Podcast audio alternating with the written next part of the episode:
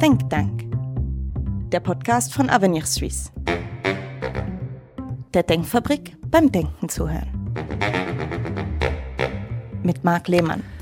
Es ist kompliziert mit dem Klimaschutz. Wie reduzieren wir Treibhausgasemissionen? Die Debatte dazu die laufen heiß. Gletscherinitiativen, Gegenvorschlag zur Gletscherinitiative, direkter, indirekter Gegenvorschlag.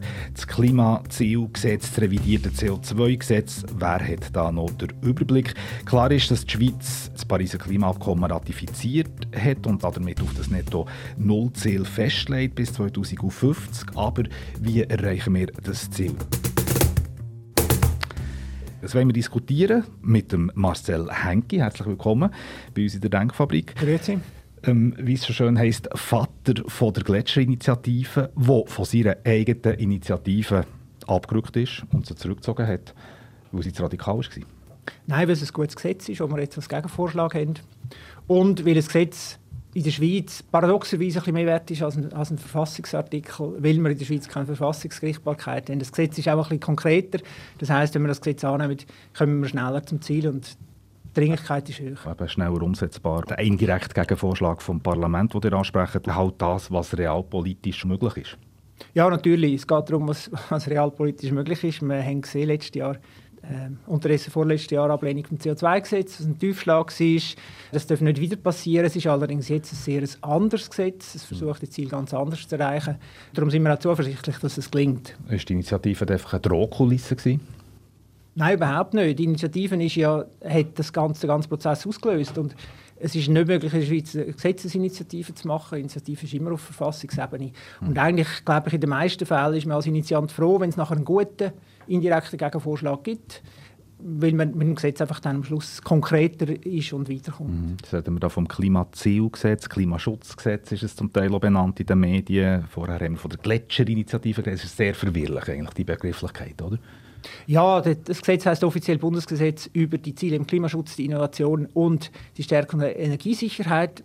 Schöner Titel, der es gut zusammenfasst. Ich aber nicht, ja, das ist nicht so schwierig, aber es ist nicht so medientauglich, weil er einfach zu lang ist. Ja. Ähm, ja, von dem her, wenn man sagt Klimazielgesetz oder Klimaschutzgesetz oder einfach Klimagesetz, dann ist immer das Gleiche gemeint. Es ist aber nicht das CO2-Gesetz. Genau, das ist ja noch etwas anderes. Aber eben das, das Klimaschutzgesetz oder Klimazielgesetz, darüber stimmen wir ja ab im Juni, weil äh, die SVP dagegen das Referendum ergriffen hat. Und ähm, für die Verwirrung total zu machen, die SVP nennt es jetzt noch Stromfressergesetz.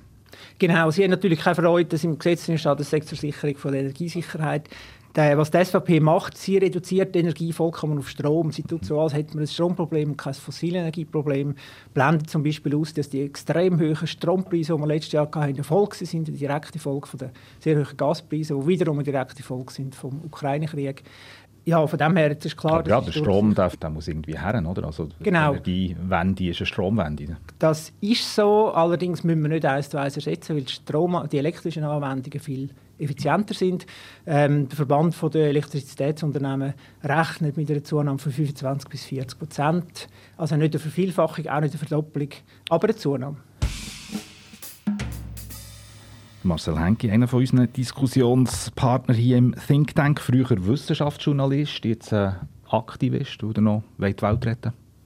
Ich kann dem so sagen, ich bin im Moment voll, vollberuflich Mitarbeiter vom Verein Klimaschutz Schweiz, wo jetzt für das Gesetz kämpft.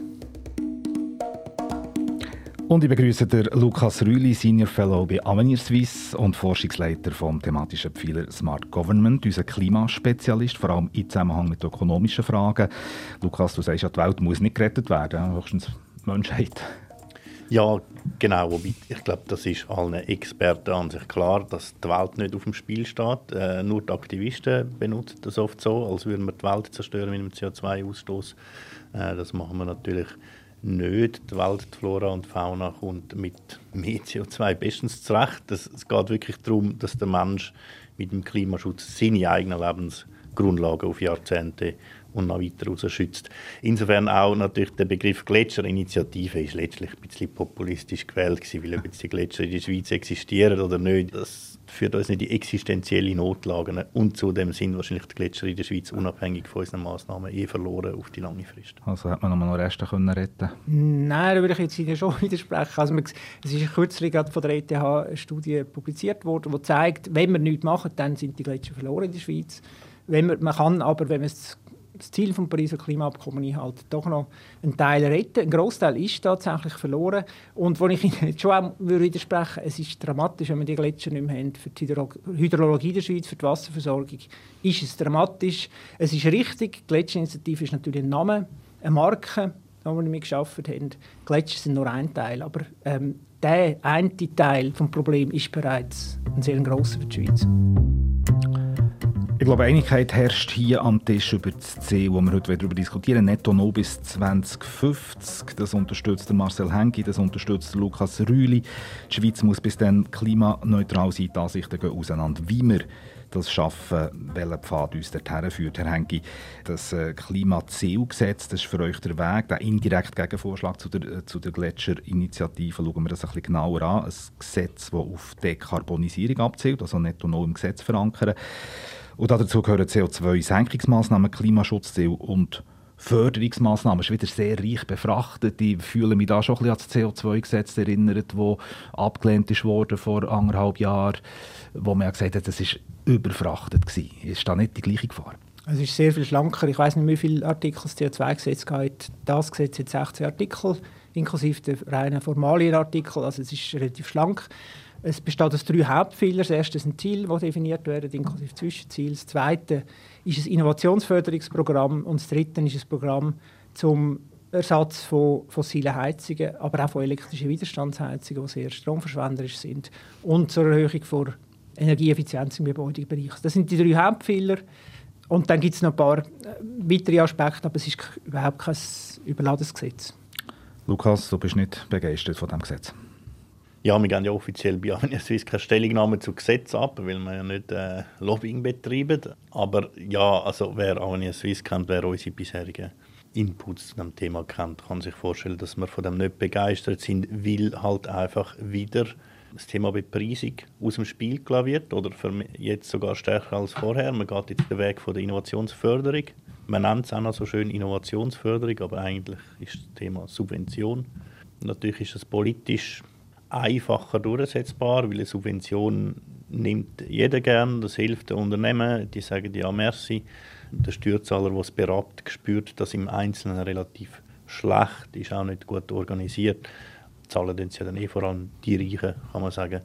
Darum ist natürlich eine Subvention politisches gut einführen, ein einfach einführbares Instrument, aber am Ziel der Kostenwahrheit, wo man eigentlich müsste im Klimaschutz ähm, haben, kommt man damit nicht näher. Mhm.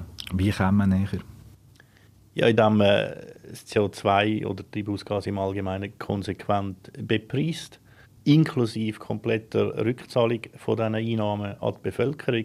Im bisherigen CO2-Gesetz mit der CO2-Abgabe, die ja aber nur Brennstoff äh, betrifft, äh, wird das schon nicht konsequent gemacht. Es äh, werden nur zwei Drittel zurückverteilt und dann noch möglichst unsichtbar über Rückvergütung bei der Krankenkasse, Prämien, die eh ständig steigen. Also so spürt der Konsument möglichst nichts davon, dass da auch Geld zurückfließt.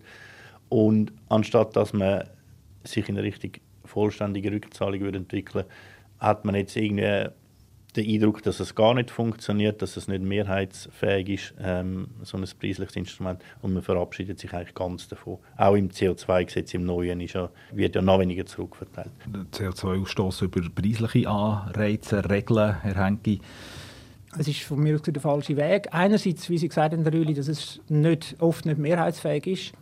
Das CO2-Gesetz vor anderthalb Jahren ist abgelehnt worden, weil die Leute Angst haben vor einem höheren Benzinpreis durch äh, die Lenkungsabgabe. Die Lenkungsabgabe ist, wie Sie ja gesagt haben, nicht verstanden worden. Dass das Geld zurückverteilt wird, heute zu, etwa zwei Drittel, wissen die meisten Leute nicht. Das heißt, dass ein Großteil der Bevölkerung eigentlich ähm, im Portemonnaie am Schluss profitiert und nicht zurück, zurückzahlt. Aber ich denke, es ist der falsche Weg und das ist auch das, was die Wissenschaft in den letzten Jahren immer mehr gezeigt hat. es ist lang, mindestens in der Ökonomie, so fast ein Konsens gewesen, CO2-Preis ist die Silver die Lösung für alles. Ähm, unterdessen haben wir den Vorteil, dass wir Erfahrungen haben mit politischen Instrumenten. Und das tut zum Beispiel der IPCC-Bericht, der vor einem Jahr rausgekommen ist, zusammenfassen und zeigt, dass einfach andere Instrumente sehr viel effektiver sind als der Weg über den Preis. Also der IPCC-Bericht vom Weltklimarat. Genau. Und der Grund ist, wir brauchen, das ist auch eine Aussage vom IPCC-Bericht, eigentlich wissenschaftlicher Konsens, wir brauchen systemische Änderungen. Systemisch heisst, das System ist etwas, was mindestens zwei, aber oft sehr, sehr vielen Komponenten besteht, die miteinander wechselwirken. Und jetzt ganz ein einfaches System ist ein Fahrzeug und eine Infrastruktur. Nehmen wir Elektroauto oder Benzinauto gegenüber äh, einer Tankinfrastruktur oder einer Ladeinfrastruktur. Systeme haben Tendenz zu sogenannten Pfadabhängigkeiten. Die Elemente entwickeln sich miteinander und sind voneinander abhängig. Wenn wir jetzt umstellen von einem aufs andere, müssen wir zum Beispiel eine Infrastruktur hat, um die Autos zu laden. Solange es kein Auto gibt, wird niemand Infrastruktur bauen. Solange es keine Infrastruktur hat, wird niemand die Auto kaufen. Ähm, das sind Systemwiderstände, die schwer zu überwinden sind, nur über den Marktpreis. Ein Preis führt dazu, dass bestehende Systeme effizient äh, optimiert werden. Aber was wir brauchen, ist nicht, dass wir falsche Systeme effizient optimieren, sondern wir brauchen andere Systeme. Und da sind Schwellen zu überwinden, und das ist, wenn man die ganze technische Geschichte anschaut, immer so gewesen, ähm, wo man mit einem reinen Marktanreiz nicht oder nicht effektiv können erreichen können.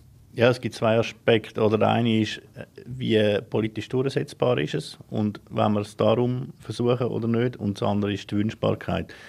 Beim ersten Aspekt muss ich sagen, ich bin halt, ich bin kein Campaigner, sondern ich bin Ökonom und als solcher urteile ich für mich, was gut wird funktionieren. Und wenn das dann politisch nicht mehrheitsfähig ist, muss man halt daran arbeiten, dass es mehrheitsfähig wird.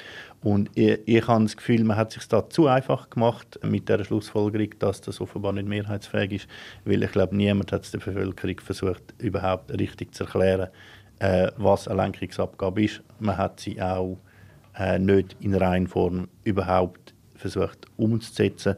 Ähm, also müsste, man, müsste konsequenter umgesetzt müsste ja, Ziel, müsste, das Ziel definiert werden und es konsequent abhält werden? Man müsste konsequent sagen, wir haben einen Preis umfassend auf jegliche Art von Treibhausgasemission. Der Preis messen wir am Ziel Netto Null 2050, sind wir da auf dem richtigen Reduktionspfad. Und wenn wir halt nicht auf dem richtigen Reduktionspfad sind, wird halt der Preis erhöht. Auch wenn der Preis sehr hoch wird, spricht das nicht für die Ineffizienz vom Preis, weil der Preis sind gar keine Kosten. Der Preis ist nur eine Umverteilung von den Leuten, die viel CO2 ausstoßen oder Treibhausgas zu denen, die wenig ausstoßen.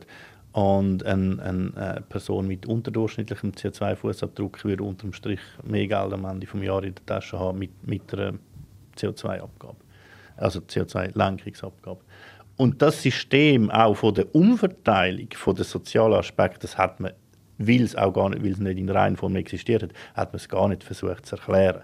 Und die SVP hat natürlich dann mit der, das ist ja dort gar nicht CO2-Abgabe sondern eine Kompensationspflicht von den Treibstoffimporteuren, wo sie hätten können auf den Benzinpreis umschlagen und dann ist mit diesen 12 Rappen Benzinpreisaufschlag Politik betrieben worden, was natürlich absurd ist, weil jetzt haben wir im Zug von der letzten äh, Krise haben wir irgendwie 50 Rappen äh, Benzinpreissprünge gehabt und man verkraftet es irgendwie. Mhm. Ich bin mit Ihnen einig, dass äh, 12 Rappen finde ich auch, also es wäre ja maximal 12 Rappen gewesen, ja. es wären vielleicht viel weniger gewesen. Ist wenig, aus meiner Sicht, kein Grund, so etwas abzulehnen. Aber wenn ich jetzt schnell kurz die Position von meiner politischen Gegnerin nehme, würde ich natürlich sagen, jetzt haben wir 50 Rappen mehr. Wegen dem März, jetzt müssen wir jetzt 62 mehr, wenn wir die 12 auch noch hätten.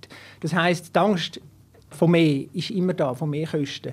Und wenn Sie schauen, was politisch jetzt zum Beispiel in Deutschland lauf, gelaufen ist, wo man dann ähm, Abgaben gesenkt hat, ausgesetzt hat wegen der hohen Energiepreise. Ähm, Sie haben am Anfang gesagt, Sie sind nicht Campaigner, sondern Sie gehen aus, Sie haben auch gesagt, die, die reine, ich weiß nicht, ob das Wort rein war, aber so die reine Art von der Lenkungsabgabe mit der vollständigen Rückverteilung, das ist so eine Lehrbuchidee. Und am Schluss müssen wir Politik machen und dann müssen wir das Lehrbuch umsetzen. Sondern wir müssen eben die Mehrheiten erreichen. Wir müssen es versuchen zu erklären. Und sie haben gesagt, wir müssen die Abgabe so lange erhöhen, bis das erwünschte Reduktionsziel erreicht ist. Theoretisch ist das heute so im bestehenden CO2-Gesetz. Die Schweiz hat ihr 2020-Ziel nicht erreicht. Die CO2-Abgabe hätte weiter müssen erhöht werden. Es ist jetzt bei 120 Franken pro Tonne. Das ist nicht passiert, weil natürlich der politische Druck da ist. Und darum glaube ich, ein Lehrbuch, wo man einfach sagt, ich bin nicht politischer Campaigner, ich lade das außen vor, ich schaue das Lehrbuch an, das taugt einfach nicht in der Realität. Ähm, ein grosser Nachteil von allen Bepreisungssystemen ist natürlich, dass die Preise aber am Schluss doch politisch gemacht werden. Oder falls wir ein Cap-and-Trade-System haben, ein Handelssystem mit der EU, wo man Quoten vorgibt, dann werden die Quoten politisch gesetzt. Und wenn wir eine Krise haben, eine Energiekrise, dann wird der politische Druck immer da sein, den Preis nicht zu erhöhen, den Preis zu senken, die Quote zu vergrößern. Und wenn wir auf Null wollen, ein CO2-Preis könnte ein Mittel sein, zum, zum reduzieren, aber wenn sie ja vollständig loswerden, dann müsste der Preis letztlich eigentlich unendlich hoch mhm. werden. Oder mindestens sagen wir prohibitiv hoch. Und das ist politisch nicht, ähm, glaube ich, nicht machbar. Also das stimmt nicht mit dem Null, da, äh, weil der Preis, also man kann auch bei einem positiven Preis, der nicht äh, unendlich ist, auf netto Null kommen, nämlich indem man einfach natürlich Geld bekommt äh, für Massnahmen, die das CO2 der Atmosphäre entziehen. Ob das Low-Tech oder High-Tech ist, das äh, ist dann noch offen.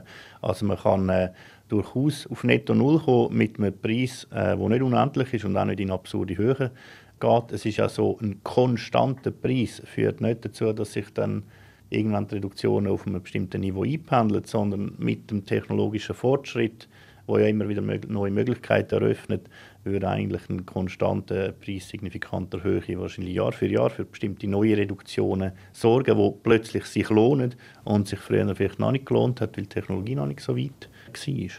Wir reden jetzt noch ohne Zahlen von diesen Preisen. Im Moment kostet es laut Angaben von Climeworks, einer Schweizer Firma, die CO2 aus der Luft holt und sicher entsorgt in Island, Tonnen 1200 äh, Dollar. Also ungefähr 1200 Franken. Also ja, 600 habe ich gehört. 600 aus der Luft holen und dann ja. muss man entsorgen, das macht okay. nochmal 600. Ja. Ähm, man erwartet, dass der Preis massiv wird aber runterkommen. Ja. Aber trotzdem, das wären heute die, die 1200 Dollar, wenn wir das vergleichen. In der EU ist jetzt der Marktpreis vom CO2 ein bisschen mehr als 80 Euro, in der Schweiz sind es 120 Franken. Also mit einer Grössenordnung daneben. Das ist schon massiv. Selbst wenn jetzt der Preis sich noch halbiert oder viertelt im technischen Fortschritt, sind wir immer noch ein Mehrfaches drüber. Also es sind schon massive Preise, die man ja dann müsste haben, wenn man sagt, okay, wir tun die Emissionen nicht ganz eliminieren, sondern können mit dem Geld quasi das aus der Luft holen, wieder entsorgen. Das ist einfach wirklich noch eine ganz andere äh, Dimension. Wobei man natürlich bei der Photovoltaik auch lange in einer ganz anderen Dimension war und unterdessen ist es die günstigste Technologie überhaupt, um Strom zu erzeugen, wenn man mal die ganze Stromversorgungssicherheit und äh, Transport ignoriert. Ähm, also ich glaube, man kann eben auch in dieser Technologie tatsächlich erstens eine Grössenordnung runterkommen. Zweitens, die 120 Franken sind natürlich jetzt schon überhaupt nicht das Ende der Fahnenstange, wenn man Reduktionskosten anschaut. Und das ist, da kommt dann genau wieder die Kritik von der Subvention oder an der Subvention ein bisschen auf. Äh, wenn man das Gebäudeprogramm anschaut, zum Beispiel, im, im Jahresbericht wird dort äh, eine Zahl berechnet von 207 Franken pro reduzierte Tonne CO2, die das gekostet hat. An Subventionen aber das sind ja noch nicht die tatsächlichen Reduktionskosten, weil die Subventionen haben ja nur Investitionen ausgelöst, die die Reduktion ermöglichen. Und die Investitionen sind eigentlich die tatsächlichen Kosten. Also jetzt irritiert mich, dass Sie Investitionen als Kosten quasi gleichsetzen. Eine Investition ist ja nach Definition etwas, das ein Geldgeber leistet, weil er sich einen Gewinn davon verspricht. Also es ist nicht eine Kosten. Ein ja, ja, aber Umstellungskosten sind letztlich über die Investitionskosten gegeben. Natürlich, entweder lohnt sich das oder lohnt, lohnt sich nicht. Und man versucht über Subventionen das natürlich über die Schwelle von der Lohnenswertigkeit zu bringen. Aber nichtsdestotrotz sind es sozusagen Kosten, während dann zum Beispiel ein CO2-Preis keine Kosten sind, sondern reine Umverteilung. Also, was ich zur Kenntnis nehme, sind die wissenschaftlichen Analysen, die drin sind im IPCC-Bericht, wo das analysiert. Ich kann das im Detail nicht nachvollziehen. Ich bin ja nicht, nicht Sozialwissenschaftler oder Ökonom, aber ich kann das lesen und zur Kenntnis nehmen. Und das Resultat sind, dass die Effektivität vom System, vom technischen Systemwandel gegeben ist bei direkter Technologiepolitik, aber sehr, sehr gering ist bei einer CO2-Abgabe. Mhm. Also bei einer Lenkungsabgabe. Ja, also ich meine, es liegt mir an sich fair, habe ich immer gesagt, IPCC-Konsens zu hinterfragen, weil dann, wenn man das anfängt zu machen, ist man schnell in Schwurbelsphäre. Jetzt da würde ich aber schon bestimmte Skepsis äußern. Also Sie haben mir im Vorfeld erklärt, es sagen jetzt da eher Sozialwissenschaftler das Zepter übernommen bei dem IPCC-Bericht und vorher sind nämlich Ökonomen beteiligt gewesen. Und dass natürlich die Sozialwissenschaftler vielleicht nur schon das Konzept von Effizienz nicht ganz begreifen und eher auf andere Aspekte abstützen, verwundert einem nicht. Dass sie ja zu einem anderen Resultat kommen, was die Funktionsfähigkeit der Instrumente betrifft, das verwundert einem auch nicht. Und ich glaube, dort ist man wirklich open to debate. Also da kann man nicht sagen, dass jetzt der wissenschaftliche Konsens plötzlich sich gegen Bepreisung gewendet hat. Das finde ich jetzt interessant, wie Sie jetzt eigentlich sagen, okay, äh, die Ökonomie ist die bessere Wissenschaft und Sozialwissenschaften, die verstehen es nicht so ganz.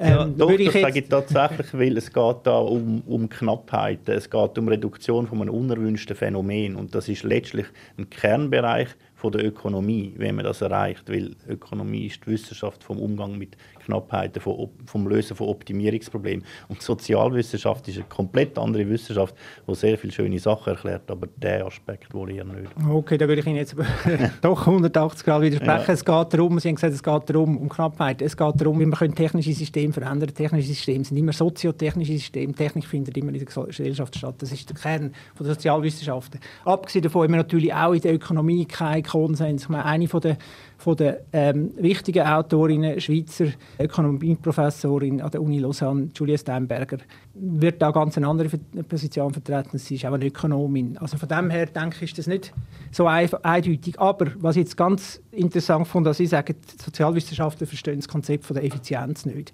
Ich würde sagen, das Konzept ist falsch, das Konzept von der ökonomischen Effizienz. Und der CO2-Preis zielt natürlich auf das ab. Und darum ist klar, wenn Sie Effizienz als einen höheren Wert anschauen, die Effizienz, wie es auf dem Markt definiert ist, dann müssen Sie CO2-Preis gut finden. Ich halte das für falsch. Aus welchem Grund?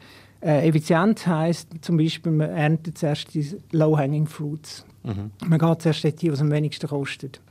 Wenn wir jetzt das Bild wörtlich nehmen, wenn ich einen Äpfelbaum habe und ich will so lange ernten, bis mein Körbchen voll ist, dann fangen wir mit den Low-Hanging Fruits an. Das ist effizient. Ich wollte aber jetzt in dem Fall nicht so lange ernten, bis mein Körbchen voll ist, sondern ich wollte ernten, bis kein Äpfel mehr am Baum hängt. Um das geht es. Da spielt es keine Rolle, ob ich oben oder unten anfange, grundsätzlich. Respektive, die High-Hanging Fruits, das sind die, die, die systemische Veränderungen verlangen, die Infrastrukturveränderungen verlangen. Das sind die, die lange dauern. Die muss ich eigentlich, dort muss ich anfangen. Wenn ich sage, ich mache zuerst das, was am meisten bringt, dann ist das ein bisschen wie wenn ich mein Haus wählen, total sanieren und ich würde anfangen damit, dass ich die Fenster putze, weil das für am wenigsten Geld am meisten sichtbares Resultat bringt. Kein Hauspizza, will mit dem Fensterputzen anfangen. Also das finde ich jetzt sehr interessanter Input, weil damit erklärt sich der Unterschied. Wenn Sie natürlich sagen, Effizienz halten Sie für in diesem Kontext für irrelevant, dann haben Sie recht, dann müssen wir nicht mehr nach einem preislichen System suchen. Ich halte Effizienz durchaus für relevant, weil ich schon der Meinung bin, es hilft, wenn man mit gegebenen Ressourcen möglichst viel Reduktion erreicht. Sie haben recht, man muss am Schluss auch nach der letzten Äpfel ernten und die letzte Tonne CO2 reduzieren. Aber bis dann hat man sich zumindest Zeit verschafft für weitere technologischen Fortschritt. Wenn man jetzt möglichst schnell die Low-Hanging Fruits äh, erntet, also das CO2 vermeidet, was sich sehr einfach reduzieren lässt. Und äh, weltweit gibt es riesen Potenzial in einigen entwickelten Ländern für relativ wenig Geld, gerade auch am Anfang jetzt von Investitionszyklen, oder? dafür zu sorgen, dass dort gerade auf die richtige Technologie gesetzt wird und nicht zuerst äh, falsche. Und ich glaube, da ist man tatsächlich sogar irgendwie in einer moralischen Verantwortung, die Möglichkeiten wahrzunehmen und mit dem Geld, das man in der Schweiz einsetzt für irgendwo noch die letzte Gebäudesanierung, vielleicht stattdessen anders als 10, 20-fache rauszuholen für das Klima. Also da bin ich mit Ihnen einig, dass man, dass Sie sagen, moralische Verantwortung, man die Lohhängen, die, die Früchte runterfallen, wenn ich einen Stamm ging, dass man die mal holen, oder? Das ist klar. Ich, bin nicht, ich habe nicht gesagt, ich, äh, Effizienz ist irrelevant für mich. Ich sage, ich stelle das Konzept des ökonomischen marktbasierte Konzept von Effizienz in diesem Fall in Frage. Ich würde lieber von Effektivität sprechen. Und das kann, mit, das kann in gewissen Fällen absolut identisch sein mit der Markteffizienz, aber es ist in gewissen Fällen eben nicht. Also wenn Sie können, wenn zum Beispiel, sagen wir, ein Land würde dafür sorgen, dass all seine Autos, mit, die mit Benzin fahren, effizientere Motoren haben, spart es vielleicht in, in, den ersten paar Jahren mehr Emissionen als ein Land, das versucht umzustellen in der gleichen Zeit auf elektrischen Antrieb. Langfristig wird aber das Land auf die elektrischen Antrieb setzt.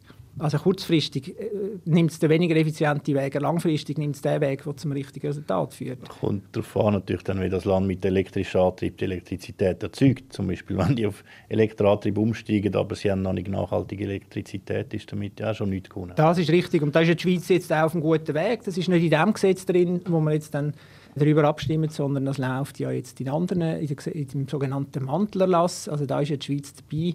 Ähm, wir haben auch heute CO2-freien Strom, abgesehen von gewissen Importen. Also jetzt sind wir auf einem guten Weg und der Weg geht jetzt das Parlament endlich auch konsequent weiter, was bisher äh, nur sehr zögerlich der Fall war. Ich habe noch nie so wenig gesagt in einem Podcast, aber ja, die spannende, kontroverse Debatte da nicht unterbrechen hier im Think Tank, im Podcast von Avenir Suisse. Wir gleich noch zurückkommen auf das Klimazielgesetz, wo es ja auch noch ein paar andere Punkte drin hat, die kontrovers diskutiert werden. Fördermaßnahmen, das ist ein wichtiger Punkt, oder eben Subventionen, Finanzhilfe zum Beispiel für einen Ersatz von fossilen Heizungen, von Elektroheizungen. Das soll ja auch mit dem Gesetz gefördert werden. Warum braucht es das? Also das mit dem Heizungsersatz ist gerade ein gutes Beispiel, wie der Markt eben nicht funktioniert. Heute sind in den meisten Fällen erneuerbare Heizsysteme über die Lebenszeit günstiger als fossile. Aber erstens sind sehr viele Hausbesitzer und Hausbesitzerinnen einfach nicht informiert. Die rechnen auch nicht kaufmännisch. Das sind Einzelpersonen, die ein Häuschen haben. Die erneuerbare Heizung ist am Anfang teurer in der Investition, rechnet sich aber über die Lebensdauer. Wenn ich jetzt nicht kaufmännisch rechne, sehe ich einfach am Anfang die hohe Investition. Vielleicht kann ich es mir auch nicht leisten, vielleicht komme ich keinen Kredit über von den Banken. Dazu kommt, und da funktioniert der Marktanreiz gar nicht mehr, dass, wenn das Haus vermietet ist, und ich bin der Hausbesitzer, dann muss ich die Investition von der neuen Heizung und von der Gebäudesanierung zahlen. Hingegen Betriebskosten überwälzen sich auf meinen Mieter oder meine Mieterin. Das heißt, ich habe als Hausbesitzer, der sein Haus vermietet, gar keinen Anreiz, das Heizsystem zu nehmen, das auf dem Markt am vorteilhaftesten ist, sondern ich habe einen Anreiz, das Heizsystem zu wählen, das in der Investition am vorteilhaftesten ist. Und das ist eben das falsche System. Und das ist ein Punkt, wo, ähm, wo das Gesetz jetzt versucht zu korrigieren. Subventionen, Lukas, du hast vorhin gesagt, eben aus politischer Sicht natürlich beliebt. Das kann niemand so richtig dagegen sein, weil viele profitieren. Aus liberaler Sicht, Subvention, ist das immer etwas Ungünstiges? Also der Punkt, den Sie nennen, ist natürlich schon valide. Man muss schauen, wo funktioniert der Preismechanismus. Und es gibt bestimmte Orte, wo tatsächlich das Preissignal vielleicht nicht ankommt. Und dort kann eine Subvention oder oft auch einfach schlichte Vorschrift oder ein Verbot durchaus die sinnvolle Möglichkeit sein. Aber vom grundsätzlichen Gedanken bin ich halt schon der Meinung, dass man es über Kostenwahrheit herstellen auf der Kostenseite, weil eine Subvention letztlich dort die ganze Energie auch eher vergünstigen insgesamt. Und wir haben ja Energie sparen auch. Und äh, eine Vergünstigung für Energie kann diesbezüglich auch nicht eine gute Idee sein. Wäre ja eine Ausweitung. Es, es ist eine eher eine Ausweitung vom Konsum und nur schon darum verliert das Instrument ein bisschen an Effizienz. Aber ja, realpolitisch ist es natürlich einfacher durchsetzbar und in bestimmten Situationen, wo die preislichen Anreize überhaupt nicht ankommen, halte ich es nicht für unplausibel, dass man mal zu so einem Instrument greift. Mhm. Da bin ich mit Ihnen einig, dass man findet, eigentlich müsste man nicht die, quasi die richtige Energie günstiger machen, sondern die falsche Energie teurer machen insgesamt ist natürlich die Energie viel zu billig bei uns. Ich finde den Begriff Kostenfahrer sehr ein schwieriger Begriff, weil es Fahren natürlich in ja. objektiven Sinn nie geben kann. Aber ähm, Verursachergerechtigkeit wäre ein Begriff, der übrigens auch in der Verfassung, Bundesverfassung steht. Und da sehe ich CO2-Abgabe auch als ein Mittel. Nur, ähm, also ich bin ja nicht völlig gegen die, nur bin ich dort nicht unbedingt Anhänger von der lehrbuchgerechten 100% Rückverteilung, sondern eine CO2-Abgabe kann genau ein verursachergerechtes und damit bundesverfassungskonformes Mittel sein, Geld zu beschaffen, zum Folgen von dem Tun, also vom Verbrennen von fossilem Kohlenstoff zu bewältigen. Und das machen wir ja heute eben dadurch, dass es nicht vollständig zurückverteilt wird, sondern ein Teil von dem Geld auch heute schon in den Gebäudebereich ähm, fließt, wo es eben genau darum geht, die, ähm, die Ursachen von diesen Emissionen zu bekämpfen. Aber das sind ja dann nicht die Folgen. Die Ursachen oder die Folgen. Kommt ja, ja letztlich ähm, müssen wir beides machen, oder? Genau, das sind nicht die Folgen, da haben Sie mhm. recht. Die Innovation soll ja auch gefördert werden, schon Teil äh, vom Klimazielgesetz. Innovation, die über ähm, die Grundforschung ausgeht, sondern auch die mhm. Marktdurchdringung soll unterstützen braucht es das? Genau, das ist ein wichtiger Unterschied. Das steht auch so in der Erläuterung zum Gesetz, wenn man, wir haben ja verschiedene Phasen von Innovation. Es soll da nicht darum gehen, dass man neue Sachen erfindet, sondern es soll darum gehen, dass das, wo die Techniken bestehen, zur Marktreife geführt werden. Um neue Sachen zu erfinden, so muss man ein bisschen salopp sagen, haben wir andere Instrumente in der Schweiz für Grundlagenforschung. Und die Schweiz ist jetzt sehr gut. Also es gibt ja viel, gerade im Bereich äh, Umwelttechnik, Klimatechnik, gibt es zum Beispiel viele Spin-offs in der Schweiz, die Pionier sind weltweit. Aber wenn wir schauen, wie sich der Cleantech-Sektor in der Schweiz entwickelt, der wächst zwar, aber der wächst weltweit wesentlich schneller als in der Schweiz. Das heißt, wir sind offensichtlich nicht so gut darin, das in Breite zu entwickeln. Andere Staaten sind da besser und die unterstützen natürlich die Sektoren auch.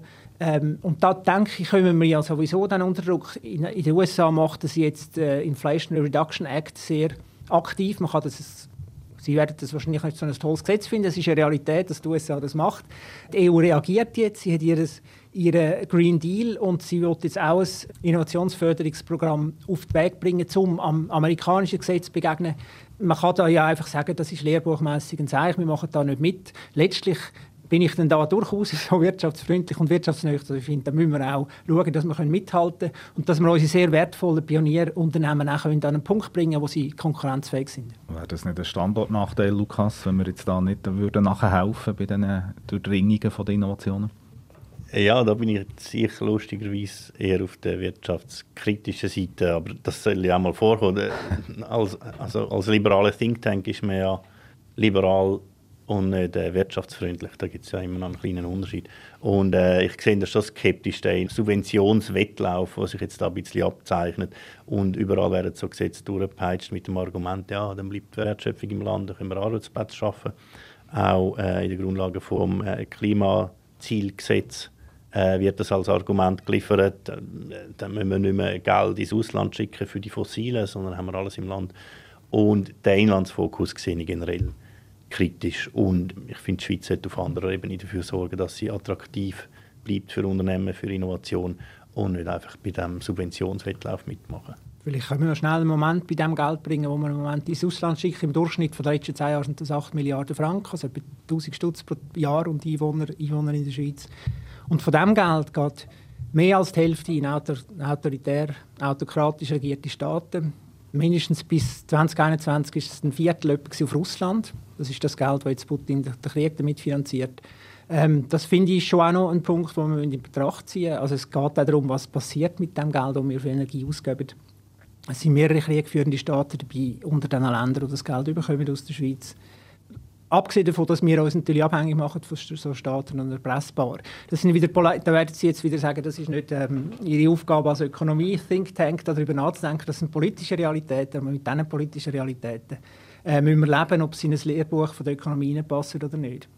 Also ich bin nicht moralisch da komplett indifferent, nur weil ich Ökonom bin. Auch Ökonomen haben öffentliche Moral. Und äh, das Ziel, sich ähm, weniger abhängig zu machen von solchen Rohstoffen, ist per se immer interessant. Gilt allerdings dann auch zum Beispiel für die ganzen Rohstoffe, die man im Moment für Batterien braucht, also für die Elektromobilität. Also wir haben natürlich in ganz vielen Bereichen solche Fragestellungen und es dann jetzt selektiv da als Argument einzubringen, ja, wirkt ein bisschen instrumentalisiert, sagen wir es mal so. Aber im, im Grundsatz tue ich die Bedenken teilen. Allerdings muss man natürlich auch sehen, die Schweiz hat einen massiven Exportüberschuss, also sie dort deutlich mehr Güter exportieren als importieren. importieren. Also es ist jetzt nicht so, dass netto da irgendein Geld aus dem, aus dem Land abfließt an böse Diktaturen in großem Maß, äh, wo wir, also das ist halt einfach ein Welthandel und unterm Strich im Moment ist die Schweiz ein deutlicher Nettoexporteur. Wenn zum Schluss noch einen Punkt anschauen, der schon ein bisschen angesprochen wurde, was tun wir letztlich in der Schweiz selber einsparen an CO2-Emissionen? Das sagt ja das Klimazielgesetz äh, sieht vor, dass die Einsparungen in der Schweiz sollen erfolgen, Auslandkompensationen nur, wenn es so steht, dass wirtschaftlich im Inland nicht tragbar ist, Herr Hengi. Warum so eng? Ich halte die sogenannten Auslandkompensationen für einen grossen Fehler. Erstens hat gerade kürzlich eine grosse Recherche von der Zeit und dem Guardian gegeben, gemeinsam, wo zeigt, dass über 90 Prozent von diesen Reduktionszertifikaten nicht taugen. Es geht ja so bei diesen Kompensationen darum, dass man im Ausland ein Projekt etabliert, das soll ähm, Emissionen einsparen. Das ist immer hypothetisch, weil ich muss immer sagen, ja, wie viel, es wird weniger emittiert gegenüber der Situation der Welt, wie sie wäre, wenn es das Projekt nicht gegeben hätte. Das ist immer eine hypothetische Rechnung. Also die Projekte sind eigentlich immer überbewertet. Das ist der eine Punkt. Aber was vielleicht fast der wichtige Punkt ist, wenn wir das heute äh, als Schweiz uns die Reduktion einkaufen, statt selber zu reduzieren, dann betreiben wir Strukturwandel.